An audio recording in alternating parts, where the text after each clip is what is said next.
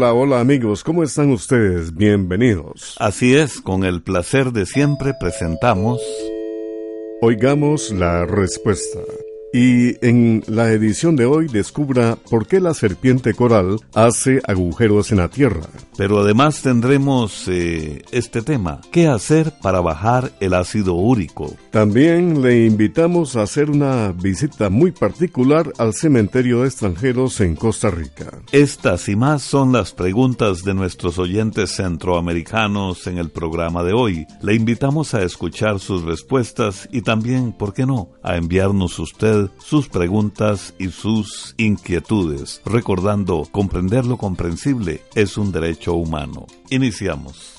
Iniciamos con la primera consulta de nuestros amigos oyentes. Corresponde a la del señor Vidal Jiménez Ballestero, que nos llama por teléfono desde Punta Arenas en Costa Rica y nos pregunta. ¿Qué será el sistema de que la culebra coral se entierra en cualquier parte de la Tierra? Escuchemos la respuesta. Efectivamente, tal y como lo ha notado nuestro oyente, la serpiente coral excava agujeros en la tierra. Eso lo hace para buscar animales que le sirven de alimento como tejones, ratones, topos y otros animales que también hacen agujeros en la tierra. Hay varias especies de serpientes que tienen ese hábito de enterrarse. Por ejemplo, la llamada pitón excavadora, nativa de ciertas regiones centroamericanas, acostumbra cavar túneles a más de un metro de profundidad en bosques secos. Esto para buscar lugares frescos y alimentos. Para cavar esos túneles, la pitón aprovecha fuertes músculos que tiene en la cabeza.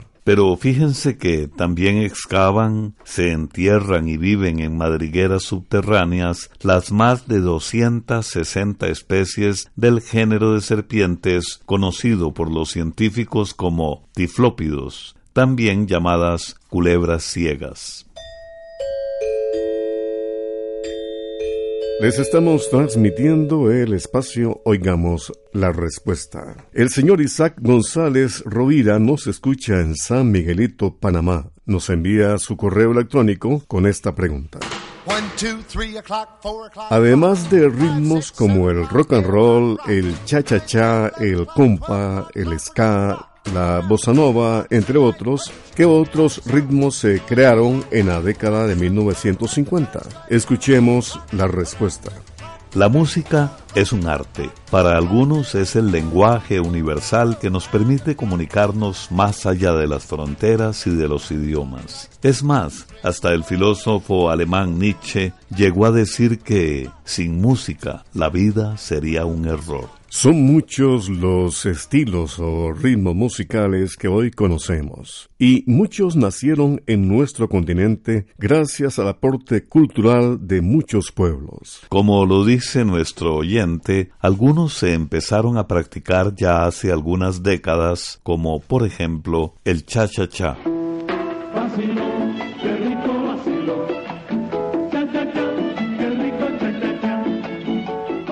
O bien la bossa nova.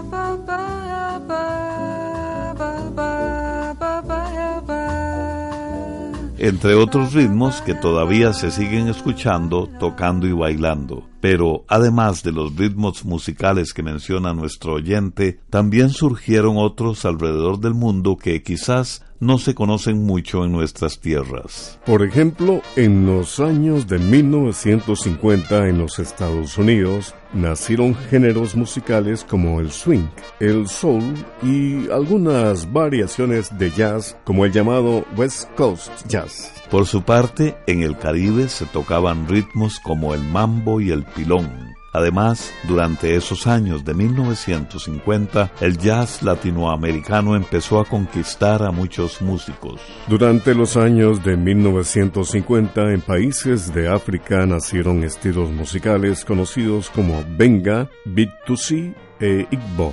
En Japón fue muy popular el estilo llamado Enka y en Tailandia el Luktung. Y por supuesto, no podemos terminar esta respuesta sin escuchar un poco de uno de estos ritmos musicales. Pues bien, los dejamos entonces con la voz de la reina del soul, la estadounidense Aretha Franklin y su tema Think.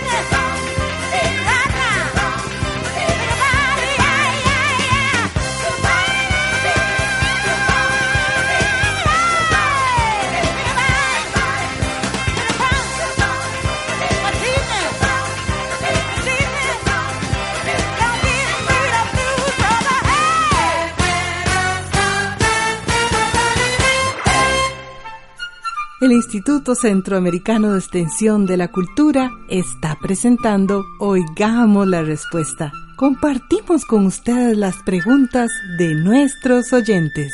Continuamos en Oigamos la Respuesta. Recuerden, nuestro lema es Comprender lo comprensible es un derecho humano. Una estimada oyente nos escucha desde su casa en Nicaragua y nos envió un mensaje a nuestro Facebook con estas preguntas. ¿Qué medicamento es bueno para el ácido úrico? ¿Qué alimento se puede comer para la dieta? Oigamos la respuesta. El ácido úrico es una sustancia producida por nuestro cuerpo para descomponer otras sustancias llamadas purinas. Las purinas también son producidas por nuestro cuerpo, pero también están en algunos alimentos y bebidas. Por esta razón se recomienda no abusar de alimentos que tienen muchas purinas, tales como carnes rojas, vísceras, alimentos grasosos, sardinas, café, té, alimentos muy condimentados, frutas ácidas, cacao, levadura, cerveza y otros. Si estos alimentos se comen en exceso, el cuerpo producirá mucho ácido úrico para descomponer las purinas. Y cuando hay mucho ácido úrico en la sangre, se pueden presentar algunas dolencias. El ácido úrico se elimina por medio de la orina pero hay personas que no lo eliminan bien, entonces se puede acumular en las coyunturas o articulaciones. Esto hace que esas partes del cuerpo se inflamen y duelan mucho. Además,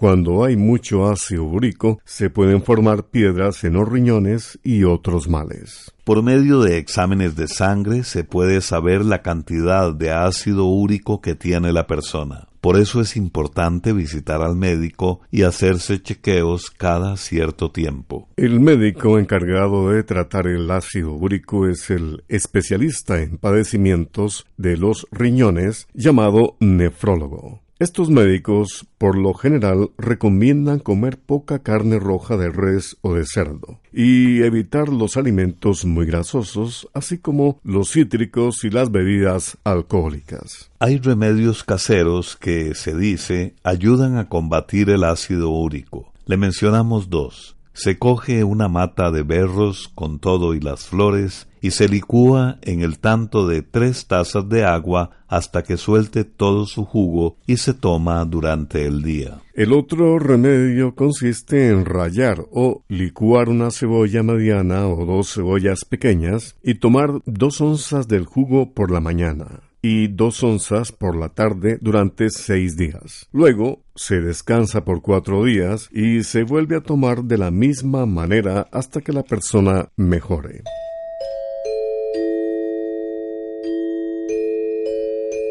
Gracias por compartir con nosotros Oigamos la Respuesta. Un estimado oyente que nos llamó por teléfono desde San José, Costa Rica, solicita lo siguiente, símbolo colonial de carácter religioso y político. ¿Qué fue la cruz de Caravaca? Oigamos la respuesta. Para responder la pregunta de nuestro oyente, primero queremos hablarle sobre la leyenda que dio origen a la cruz de Caravaca.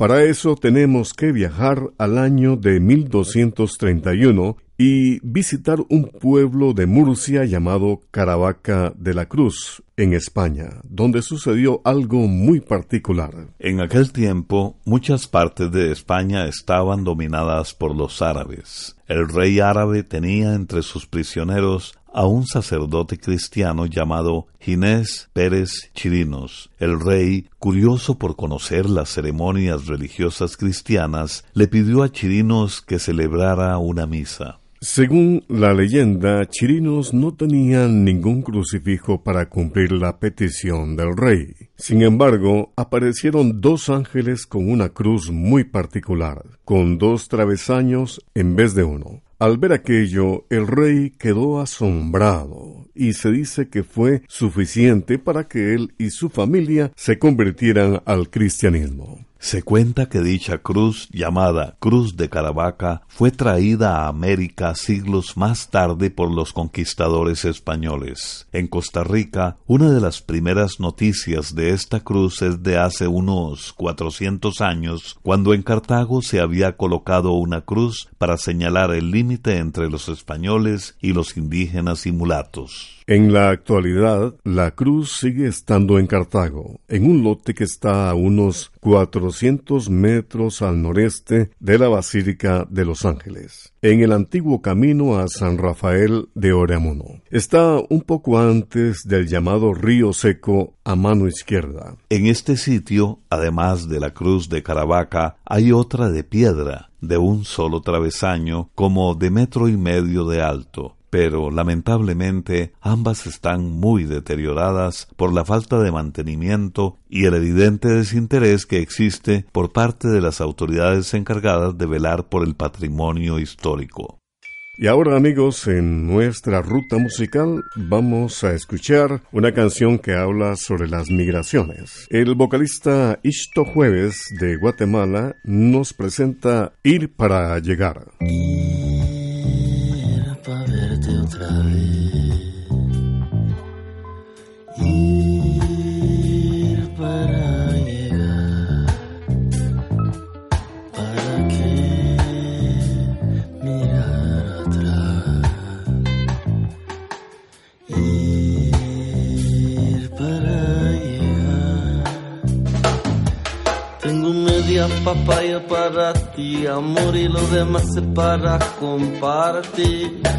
Una rica fruta en estaciones me permite ser el virus de tu bien.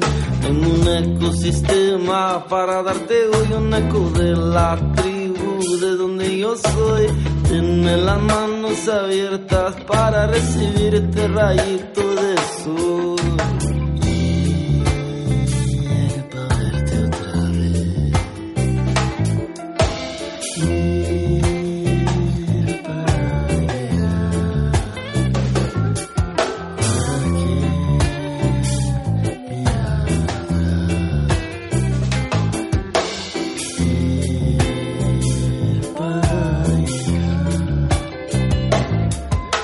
Frescura en tu manera de vibrar es alimento para mi jardín.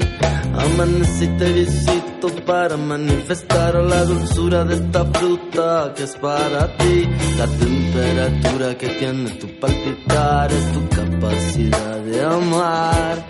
Y el fruto de la vida para ello está, para ser compartido con los demás. A comer la fruta y verduras con vos. La misma manera me siento al fuego con vos. Escapamos a orillas del río al revés no digo tu nombre y bailemos la tristeza después.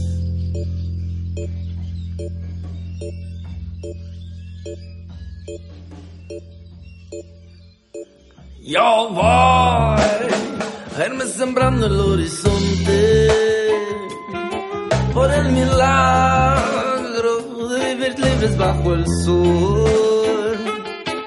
Yo doy de fertilizante, nutrición, aunque algunos no lo alcancen, algunos tengan que emigrar, algunos tienen que emigrar, algunos tengan que emigrar, algunos tienen que emigrar.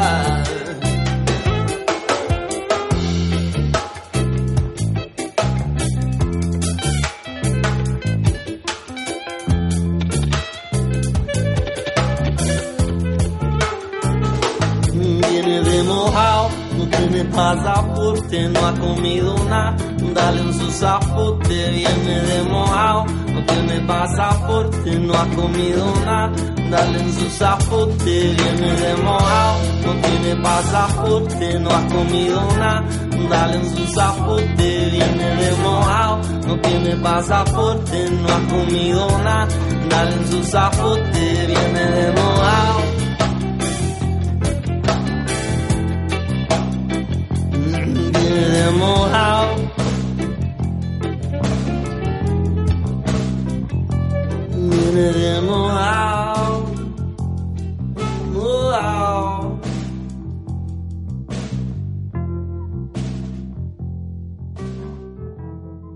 Si desea hacernos llegar su pregunta a través de una llamada telefónica, nuestros teléfonos son código de área 506 número 2225 5338 o 2225 5438.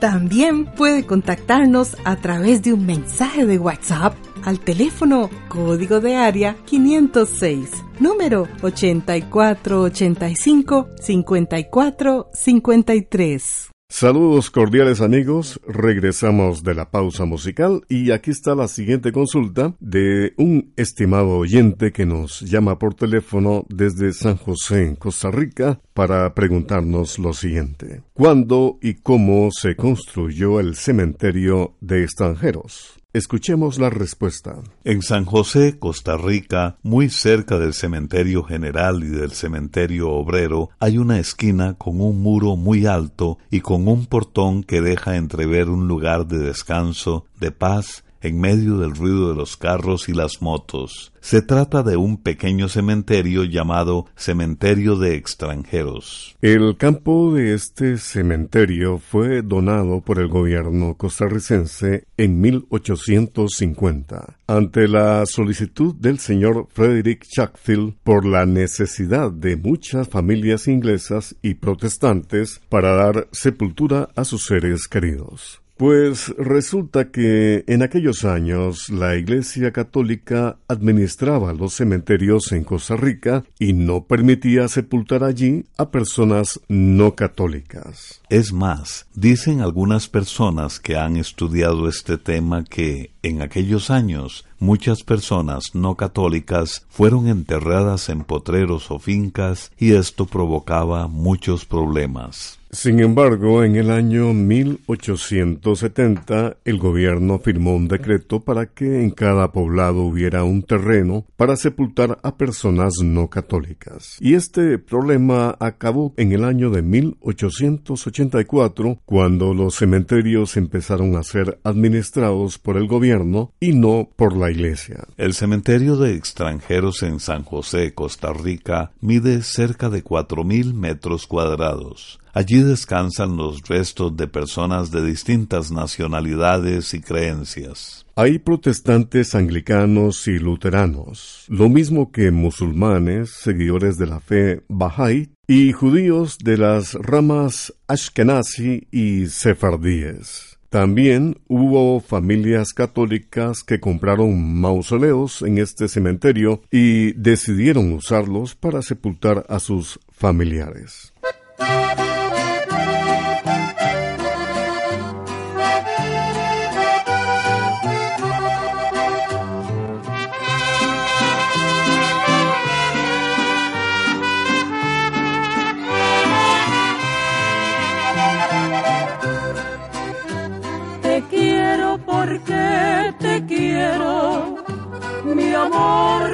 Sale del alma.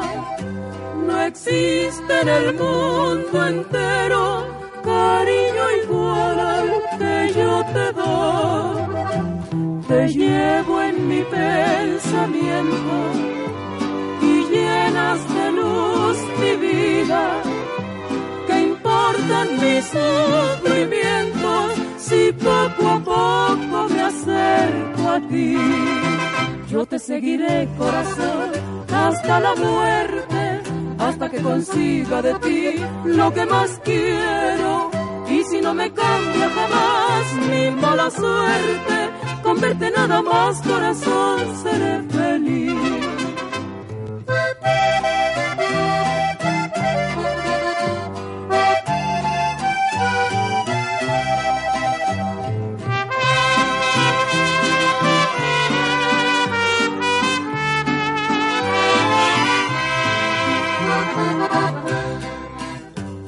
Las olas del mar inmenso se abrazan y se acarician y yo por un solo beso de tu boquita daría mi ser más fuerte que mil cadenas. Es lo que traigo en el alma tu amor me da muchas penas vez por eso te quiero más. Yo te seguiré, corazón, hasta la muerte, hasta que consiga de ti lo que más quiero. Y si no me cambia jamás mi mala suerte, con verte nada más, corazón, seré feliz. Sus preguntas al apartado 2948-1000 San José, Costa Rica. También nos puede contactar al correo electrónico isq.org o encuéntrenos en Facebook como Oigamos la Respuesta. Gracias a la cortesía de esta radioemisora que nos permite comunicarnos con usted.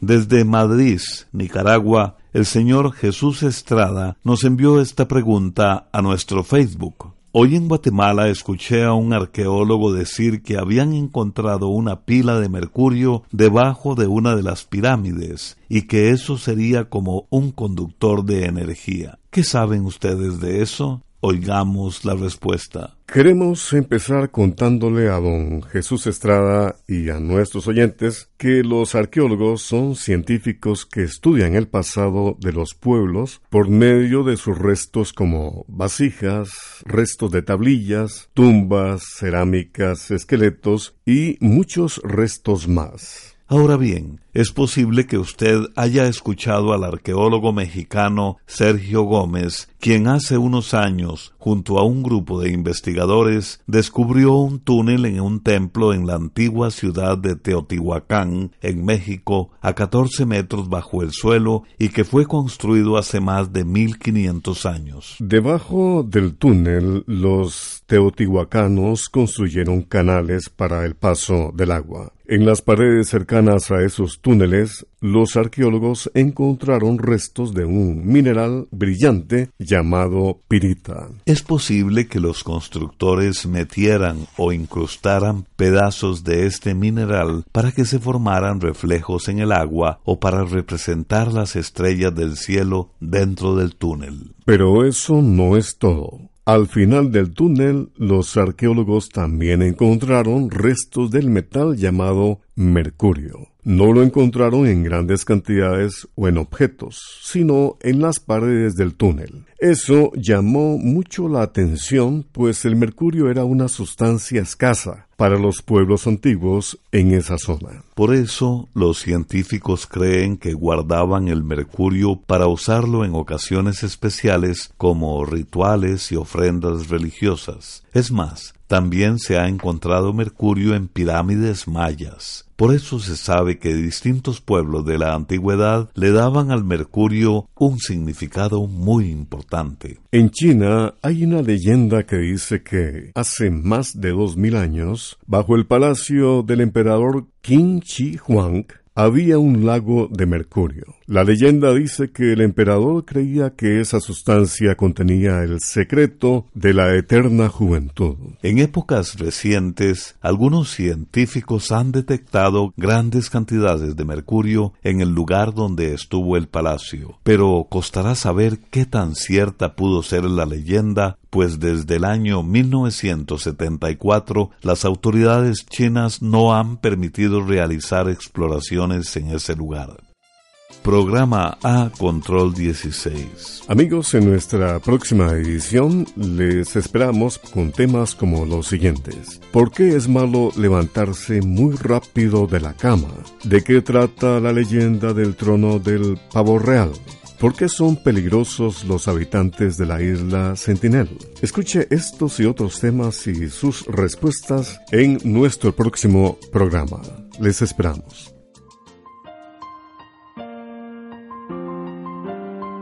Y así llegamos al final del programa del día de hoy. Los esperamos mañana en este su programa Oigamos la Respuesta. Mándenos sus preguntas al apartado 2948-1000 San José, Costa Rica. También puede enviarnos sus preguntas al correo electrónico icq.org o encuéntrenos en Facebook como Oigamos la Respuesta. O llámenos por teléfono, código de área 506, número 2225-5338 o 2225 5438. Recuerde que comprender lo comprensible es un derecho humano.